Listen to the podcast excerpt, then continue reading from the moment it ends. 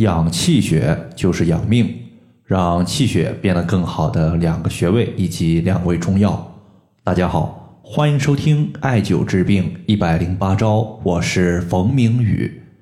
那么今天呢，我在我们的微信公众号后台看到一位朋友的留言，他说：“冯明宇老师，请问气血不足有哪些表现呢？”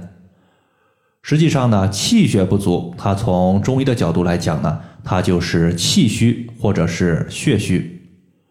说白了，就是气不足或者是血不足的总称。气血的来源呢，它有两大部分，一个部分呢就是先天生成的，它继承于父母；另一部分呢，它就是后天生化而成的，主要来源呢就是脾胃对于食物的运化。气血不足呢，一般来讲，我们从身体的三个方面都是可以看出来的。第一个呢，我们看皮肤。如果说你的气血充足，那么我们要知道气血的颜色是红色，我们人体的面部、嘴唇都会比较有光泽、有血色。反之，气血不足的人呢，他的面色苍白、暗淡无光，嘴唇也比较淡白。第二个呢，我们可以看眼睛，眼睛我们称之为心灵的窗户，所以眼睛它有充足的气血滋养，自然呢炯炯有神。反之，眼白发黄、老化的现象就会比较严重。另外呢，中医经常说脾主肉，而眼袋呢其实就是肉的组成部分，眼袋大，它说明脾的一个运化功能不足。而脾是生化气血的，所以眼袋大的朋友，他其实也变相说明个人脾虚气血不足。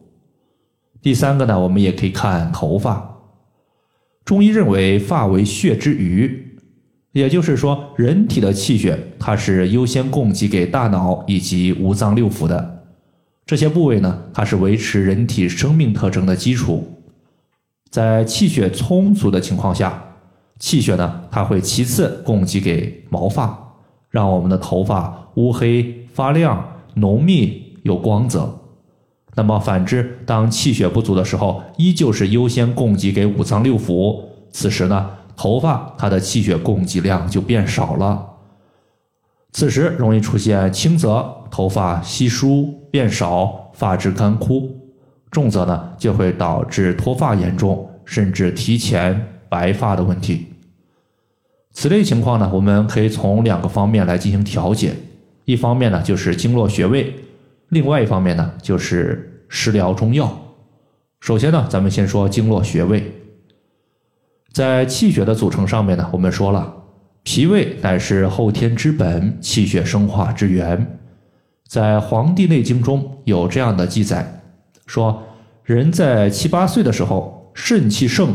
而头发生长，四十岁左右，因为气血的渐虚而出现发始堕，也就是头发到了四十岁左右就开始由于气血的亏虚而脱落。那么导致气血亏虚的重要原因呢，就是足阳明脉的衰弱。而足阳明脉其实指的就是足阳明胃经，所以我们要调补个人胃的功能，推荐艾灸足三里穴。足三里穴呢，它归属于足阳明胃经，艾灸此穴可以促进胃的蠕动，促进食物的消化和吸收，同时也有助于把食物转化为气血。这个穴位，我们屈膝九十度的时候，在膝盖骨的外侧有一个凹陷，从这个凹陷往下量三寸就是足三里。那么脾胃它共同组成了人体的后天之本，所以说。单纯调节胃的功能，对于气血的滋补肯定是远远不足的。我们经常说“流水不腐，户枢不蠹”，气血它只有流动起来，才不至于出现淤血的现象。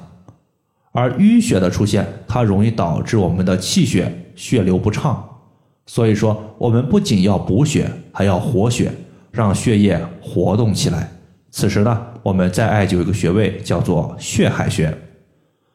血海穴归属于脾经，艾灸血海穴呢，它肯定可以起到健脾补血的作用。同时呢，血海穴它也是一个活血的大穴位。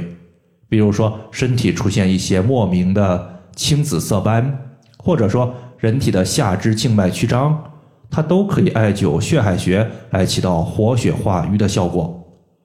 这个穴位呢，我们直接先屈膝，然后在膝盖骨的内侧，从它的内侧端向上两寸，就是血海穴的所在。以上呢是关于穴位的调节方法。接下来呢，咱们再说一个代茶饮的方法。代茶饮呢，我们会用到两味中药，一个是西洋参，一个是龙眼肉。龙眼肉和西洋参呢，我们各取十克，直接煮水代茶饮用就可以了。其中呢，龙眼肉性温，可以补心脾、益气血；西洋参性寒，可以补气养阴、清火生津。两者呢，一温一寒，正好呢可以相互中和。需要提醒大家的是啊，由于每个人他的气血的亏虚程度是不一样的，如果说你按照一比一的比例喝完之后，感觉呢自己有些上火，此时呢。我们可以把寒性的西洋参增加，它们的比例呢变成二比一的用量，也就是说二十克的西洋参搭配十克的龙眼肉。同样的，如果你喝了一段时间之后，发现自己它并没有上火的症状，但是呢，同时自己的气血虚弱的感觉它也没有什么效果，这个时候呢，我们可以考虑把龙眼肉的比例增加，变成两份的。龙眼肉搭配一份的西洋参，也就是说西洋参十克，龙眼肉二十克进行调节。一般来讲的话，一比一的比例对于大多数的人群都是适合的。以上的话就是我们今天针对气血不足它的表现以及调节方法，就和大家分享这么多。如果大家还有所不明白的，可以关注我的公众账号“冯明宇艾灸”。姓冯的冯，名字的名，下雨的雨。感谢大家的收听，我们下期节目再见。